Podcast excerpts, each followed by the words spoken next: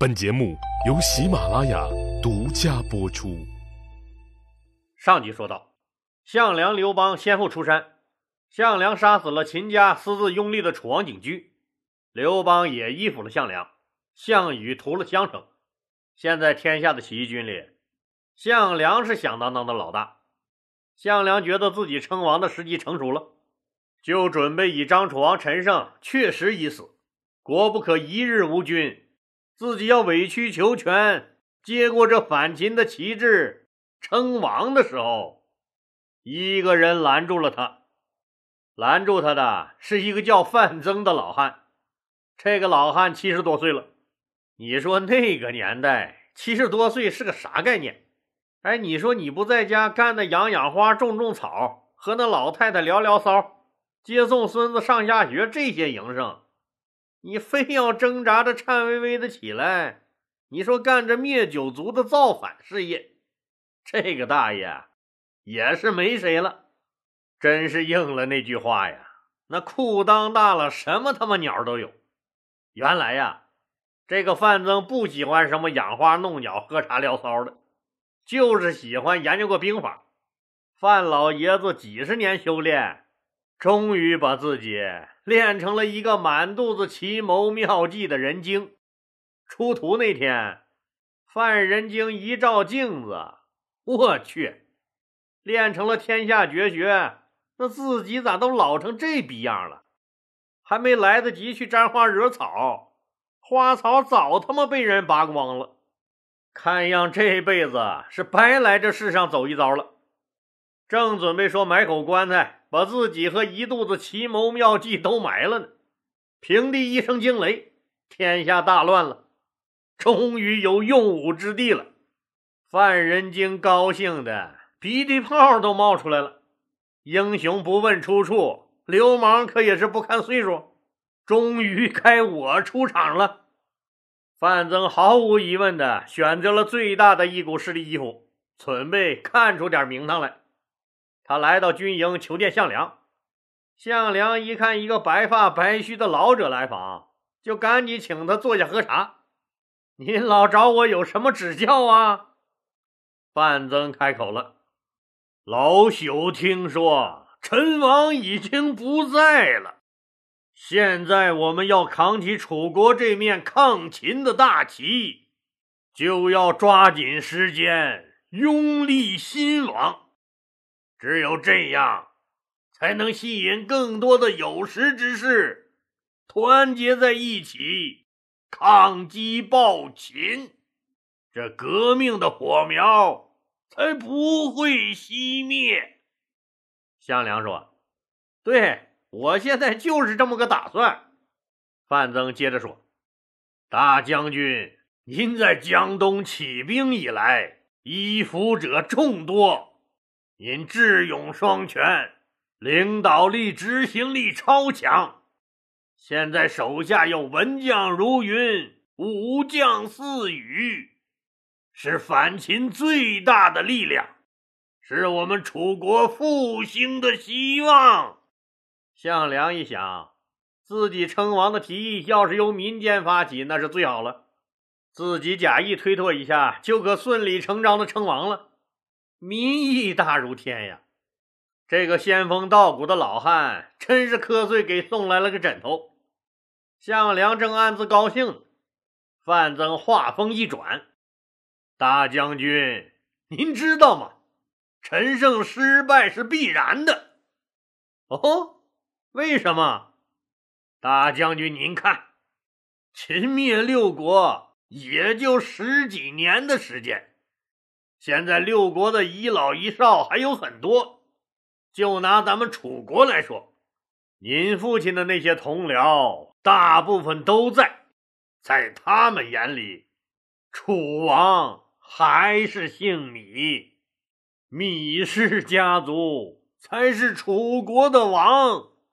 现在如果要重建楚国政权的话，这些有能力、有见识的遗老遗少，还是需要笼络和重用的，这样您的事业才能做大。如果要封王，只有封原来的王室后裔，他们在感情上才能接受。那个陈胜确实是条好汉，可他毕竟是农民出身，名不正言不顺的就称起了王，这是有点作死的意思呀。您说谁能服他呀？现在您的军队是一枝独大，您做这个王也未尝不可。但您想过没有？这样一来，会让您父亲的那帮子老同僚们内心不平衡。虽然他们和您比就是个渣渣，但也有些能量不小的人，在他们眼里。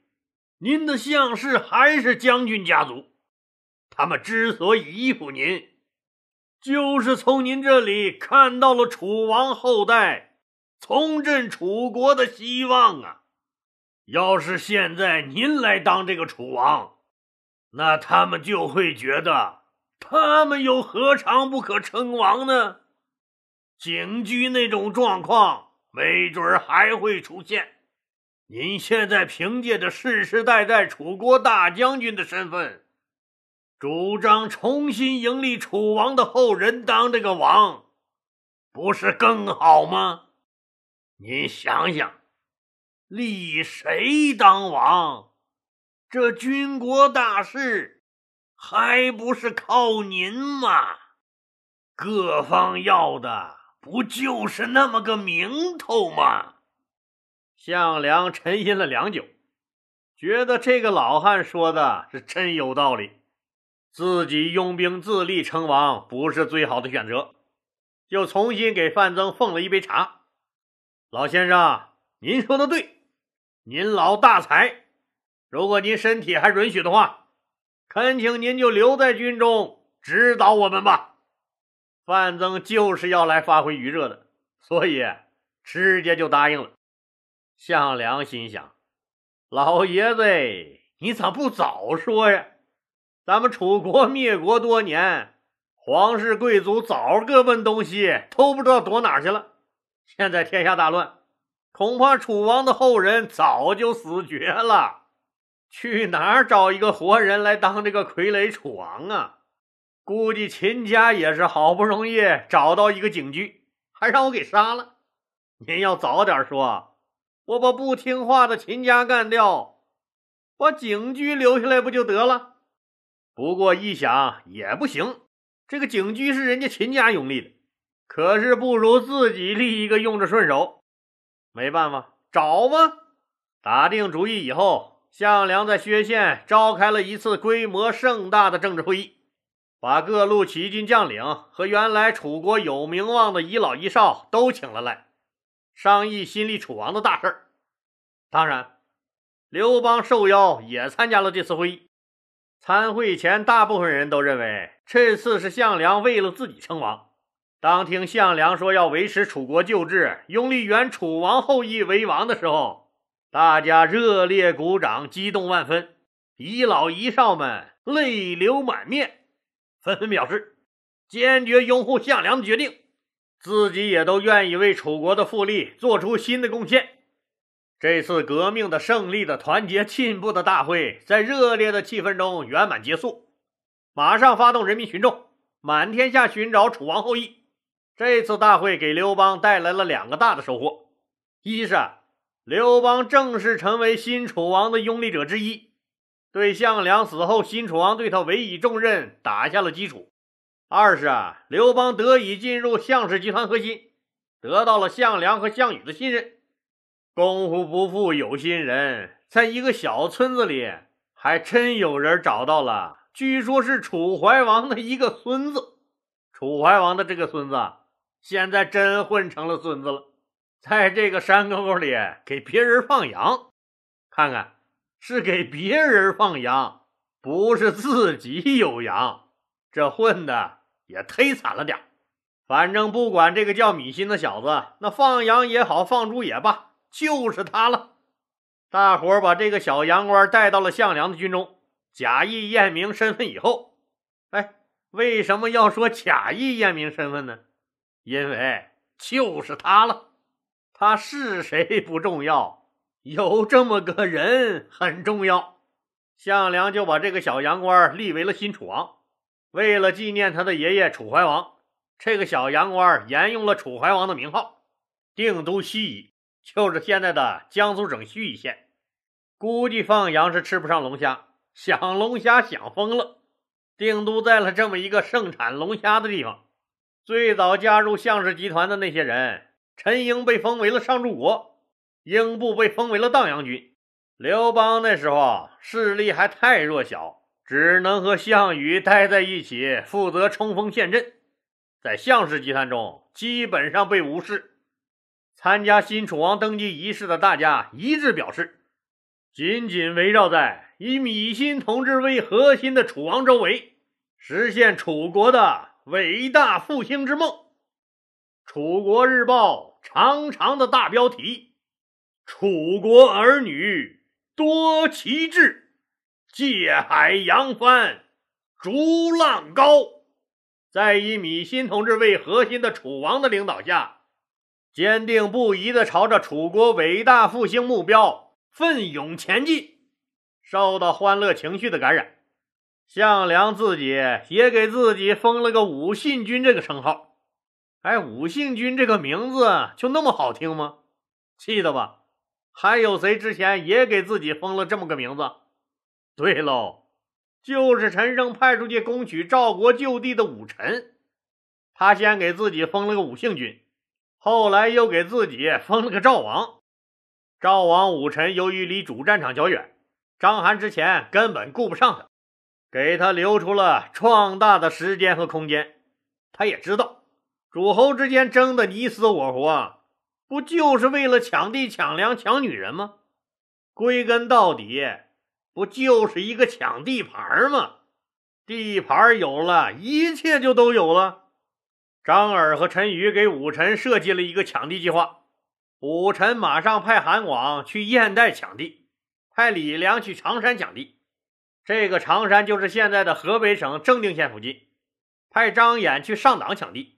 就是山西省长子县附近，这个计划本身是不错，可惜啊，他们看人的眼光是忒差了点。一共三个带兵的将领，两个出了幺蛾子。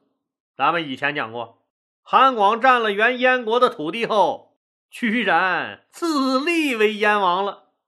赵王武臣恨恨的骂呀，说韩广你这个王八蛋，你忒他妈过分了。他哪会想到，另一个将领李良更过分，居然要了他的命。这个李良是原来秦国的高级将领。武臣来收复赵国旧地时，李良的想法是忠于秦国，誓死抵抗武臣。可是李良所谓的忠诚，只是因为背叛的筹码不够。后来在徐县令投降，被封了侯爷的诱惑感召下。李良也投降了武臣，武臣还很看重这个李良，继续让李良带兵去收复常山。常山抢下来以后，武臣又派他去攻打山西太原。走到河北石家庄附近时，一支秦军把他拦住了。李良本是秦军大将，一听说说前面拦住自己的是秦国最著名的将领之一王翦的孙子王离。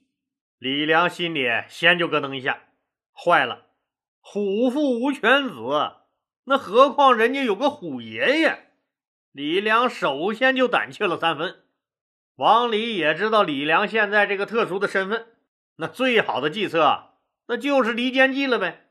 王离就假借秦二世胡亥的名义，派人给李良送了一封信，信上说：“爱卿李良，你曾经是朕的爱将。”一时被小人蒙蔽，误入了歧途，我不怪你。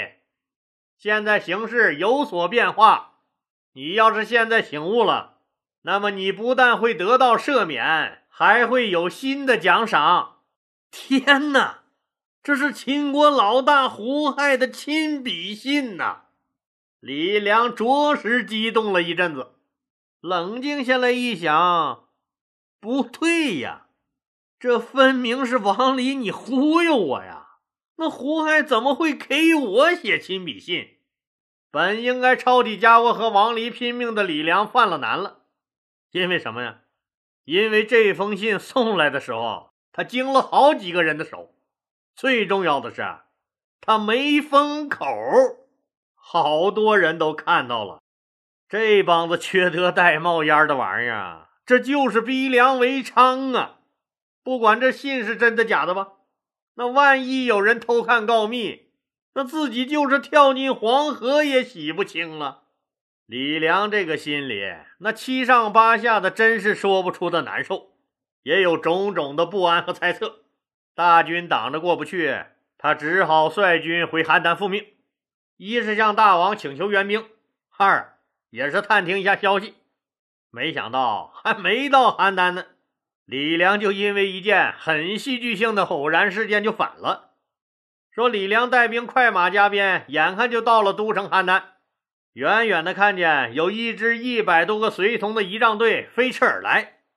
这么大的场面，那肯定是赵王武臣视察工作回来了。李良也来不及多想，赶紧下马跪在泥地上拜见。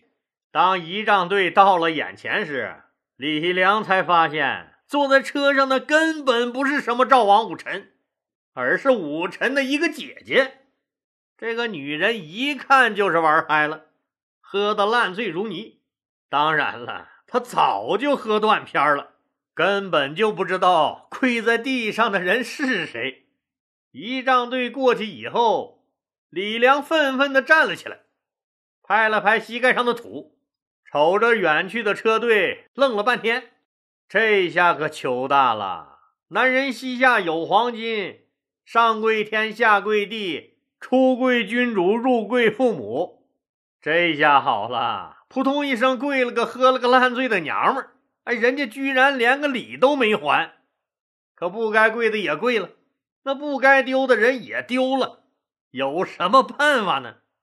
李良懊恼的直跺脚，旁边跟着的一个手下恨恨的吐了一口：“呸！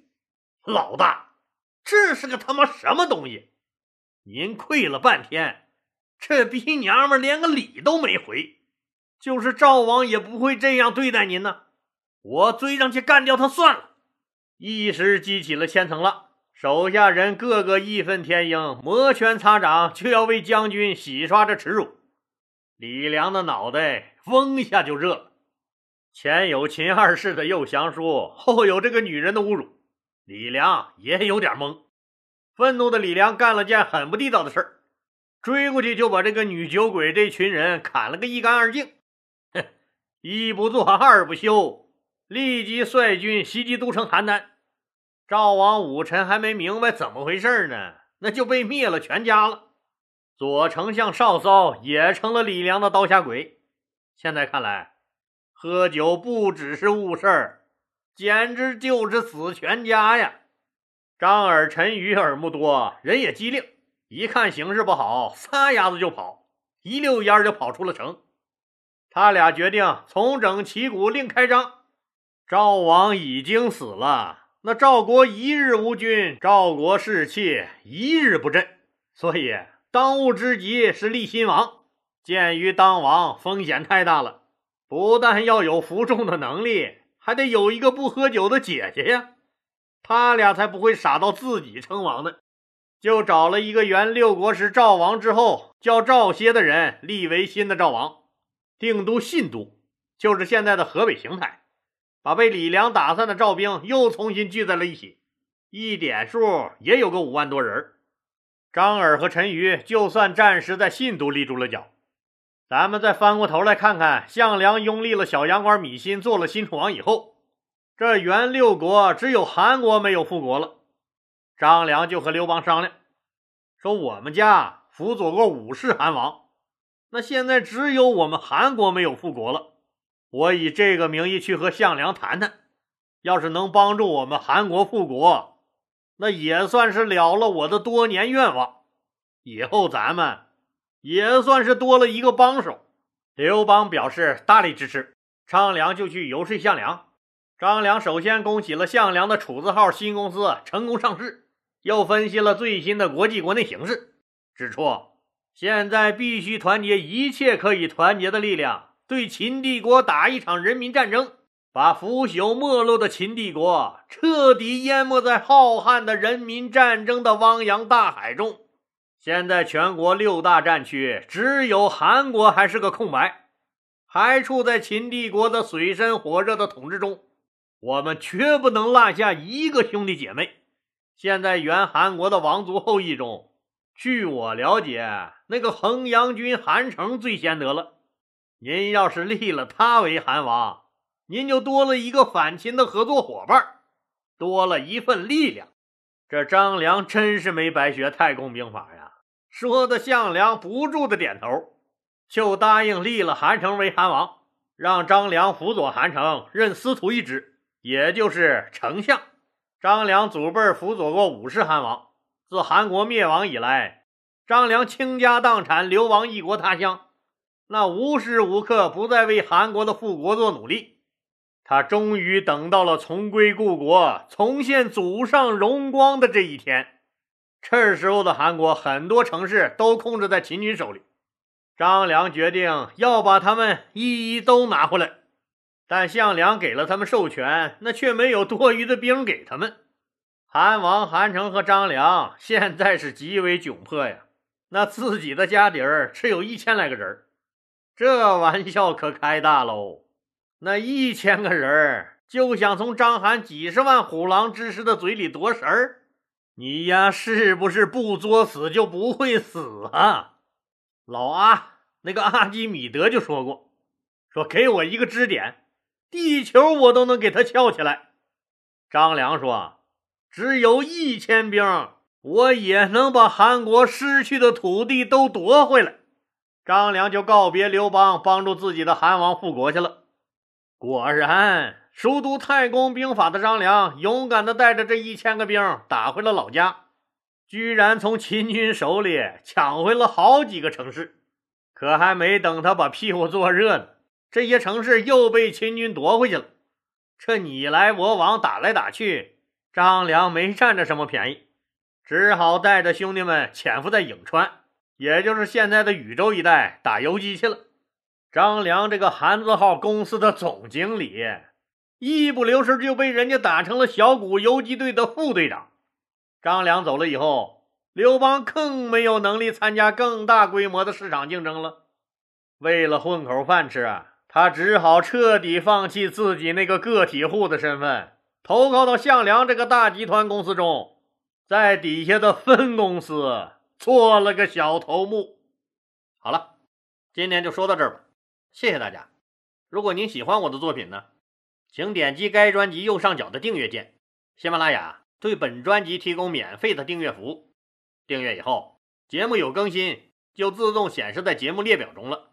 方便您的收听，更欢迎老铁们打赏、点赞、评论、转发和分享，谢谢。